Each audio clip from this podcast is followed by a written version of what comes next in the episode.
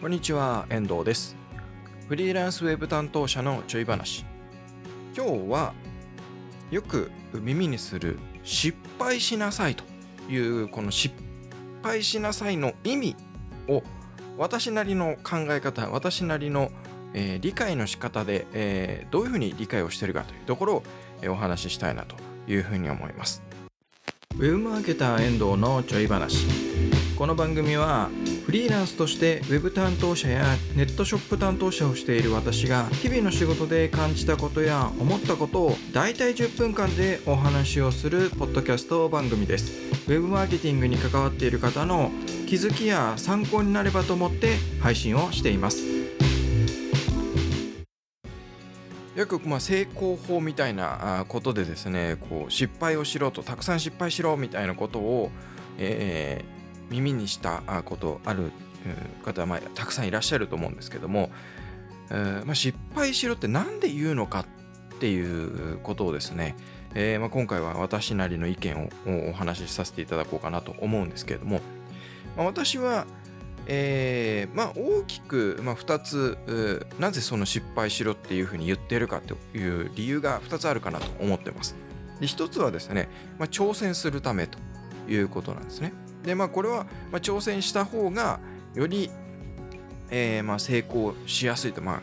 それは当たり前は当たり前なんですけど。でそのなかなか挑戦できない、えー理由としてその失敗を恐れちゃう、えー失敗したくないっていう思いから、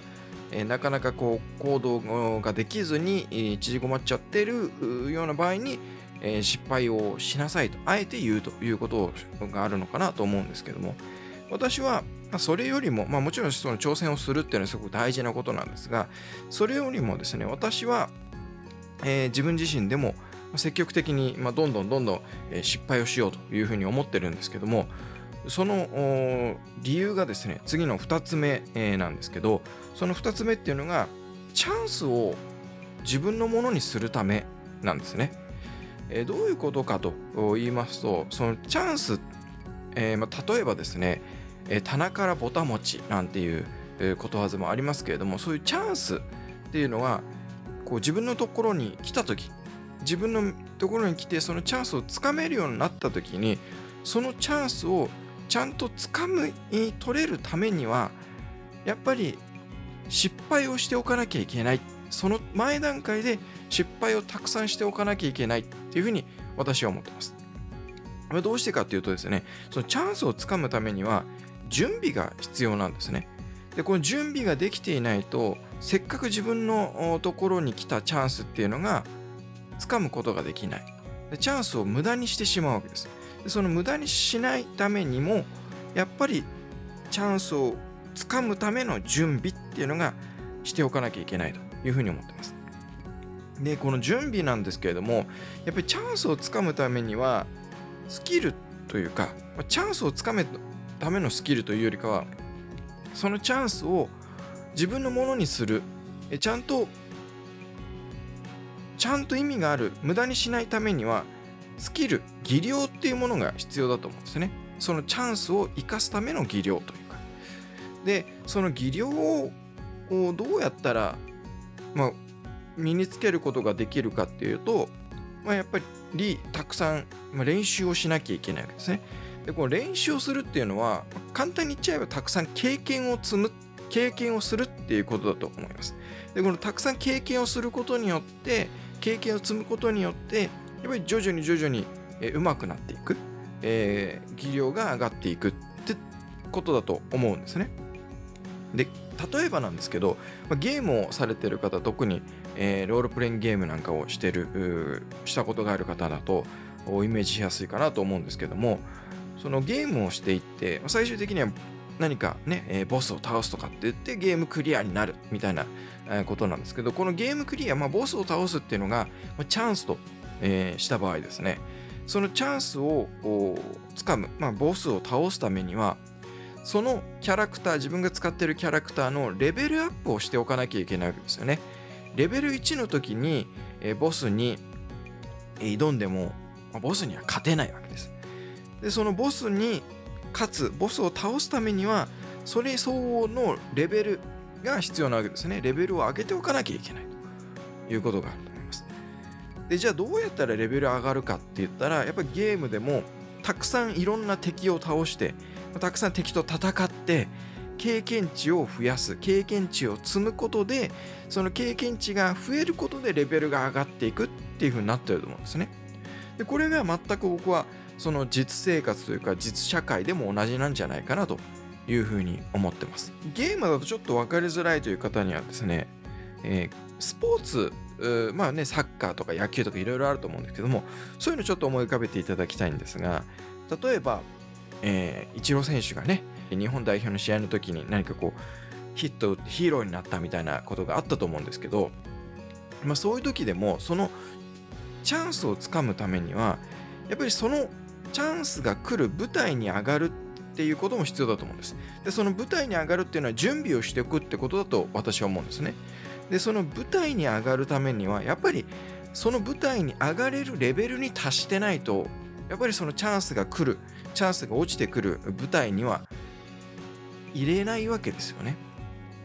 で、じゃあレベルを上げる、そのね、え大きな試合で出場するようなレベルになれるためにはどうしたらいいかって言ったら、やっぱり当然ですけど、練習をしてなきゃいけないわけですね。で、練習してでも、ただ練習をしてても意味はないわけで、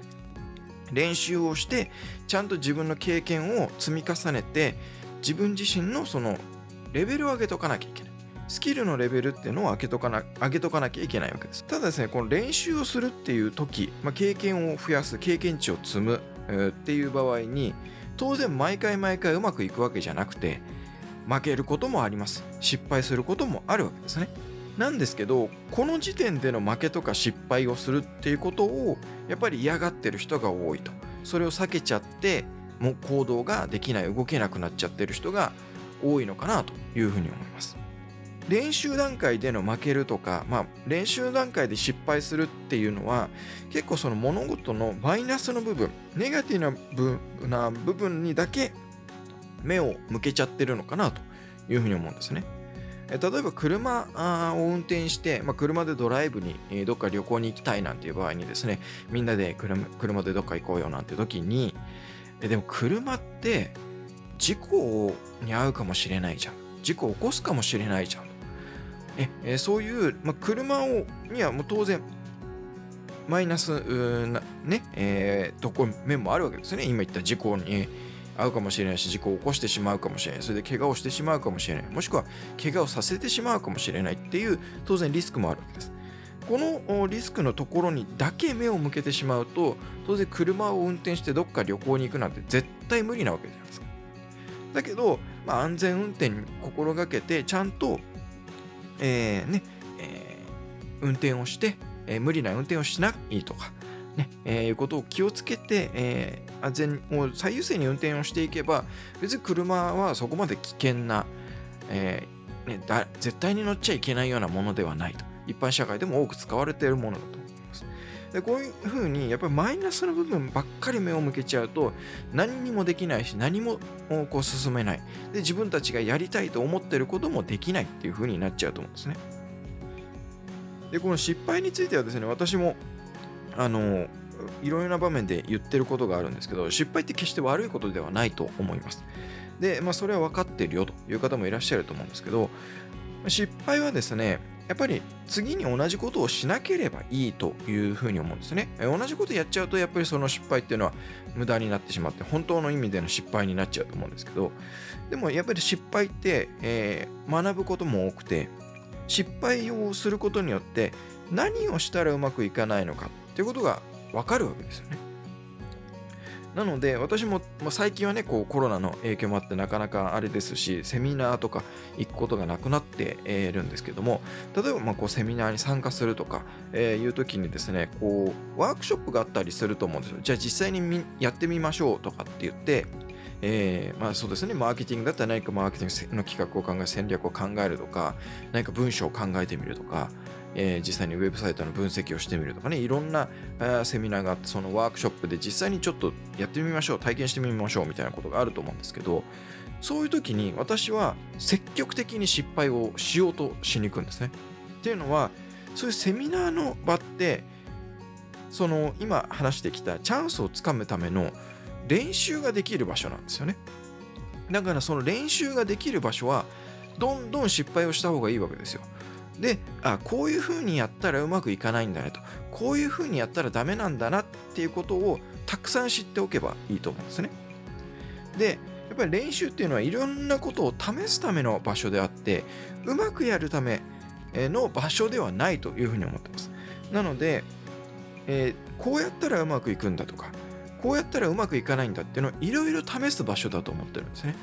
で私あのゴルフをしてるんですけど、えー、ゴルフの練習にも行きます。レッスンにも通ってるんですけどその練習をするときには、えー、どういう打ち方をしたらうまくいくのかどういう打ち方になるとうまくいかないのかっていうことをすごく意識して練習をしています。そうするとですね実際にゴルフ場でゴルフをする時にも例えば何かミスショットがあったと。何か自分としては違う、えー、望んでない球を打ってしまった。みたいな時にあこういう球を打つ時にはこういうスイングをしちゃってると。スイングの時にこういうスイングを良くないスイングをしちゃってるからこういう球が出ちゃうと。いうふうに気づくことができるんですね。そしたら次のショット、まあ、次に打つ時に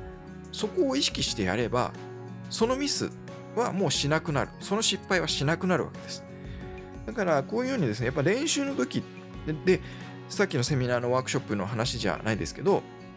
やっぱり練習ができる失敗できる環境の時にはですね積極的にやっぱ失敗をした方がいいと思うんですね。で失敗をして、えー、どういうふうにやっちゃうとうまくいかないのかっていうのを理解をする。っていうふうにやっていけばまあこうやったらうまくいくこうやったらうまくいかないってことの情報をたくさん持っていればですねやっぱりその自分自身が何かそのチャンスが来た時にそれを生かす掴むっていうのの精度っていうのが上がるんじゃないかなというふうに思ってます。でやっぱり一番最悪なのはですねそのチャンスが来たこと時に掴むことができないっていうのが、まあ、最悪なわけですよね。これは最大の失敗なわけです。で優先順位としたらこれを一番あの防がなきゃいけないわけですよね。チャンスが来た時につかめなかったっていう失敗が一番やっちゃいけない失敗なわけでこれが優先順位としては、えーま、優先順位というかですね、まあ、一番やっちゃいけない失敗なわけですね。でこれを避けるための失敗っていうのを、まあ、練習段階での失敗っていうのをですね嫌がっていたら、まあ、当然ですけどもあの練習ができないので準備ができないで結果チャンスが来た時に今話をした最大の失敗そのチャンスをつかめないっていう最大の失敗をしてしまうわけですね。だけど練習をしておいて準備ができていて自分のそのたくさんえこうやったらうまくいくこうやったらうまくいかないっていうののたくさん情報を持って経験値を積んでレベルが上がっていればですねそのチャンスをつかむことができる。でそのレベルが十分に達してなかったとしても変な話ですね。うまくいかないことを知っていればそれを知らないやらないだけでそれをやらないだけでそこそこチャンスってつかめるんですよね。そのチャンスをつかむ、まあ、そのチャンスもですね100%ねえー、例えば100万円としましょうそのチャンスがね。その100万円を手にすることができなかったとしてもうまくいかないことが何なのかもやっちゃダメなことが分かっていればそれをやらなければだけでですね100万円は手にできなくても70万円とか、えー、60万円ぐらいは手にできたりするわけです。でそれはレベルが100万円を手にするためのレベルに達してなかったかもしれないですけどチャンス自体はつかむことができる。もうそれがゼロになっちゃう、えーえー、0円、ね、100万円のうち0円も手にすることができなかったっていう最悪の事態は、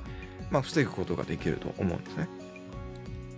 なので、まあ、失敗をしなさいって、えー、たくさん失敗した方がいいよっていうのはですね、まあ、その失敗をすることによって、えー、何をやったらうまくいかないのかっていうのが分かるってことだと思うんですね。でそれが分かることによってそれが経験値になってその経験値がたくさん、えー、積めば積むほど自分のレベルが上がっていくと。でその自分のレベルが上がっていけば実際にそのチャンスが自分のところに来た時にそのチャンスを生かすことができる、えー、掴むことができると。100%掴むことができるっていうことにえーなるんじゃないかなというふうに私は考えています。なので、えーまあ私もですね、まあ、誰かに失敗した方がいいよっていうふうに言うことはなかなかなくて、えーまあ、それは本人の自由なのでご自由にどうぞっていう感じなんですけど自分自身に対してはですね、えーたくさん失敗した方がいいと、えーできる失敗はたくさんした方がいいと。で失敗しちゃいけないところで失敗しないためにも、えー先ほどのねセミナーのワークショップみたいな失敗してもいいような状況練習段階での失敗っていうのはたくさんした方がいいというふうに思っております。というわけで今回は、えー少し長くなりましたけれども、えーなぜ失敗をしろって言われるのか、えなぜ失敗をした方がいいのかっていうことで、えお話をさせていただきました。それではまた、え次回のおポッドキャストでお会いしましょう。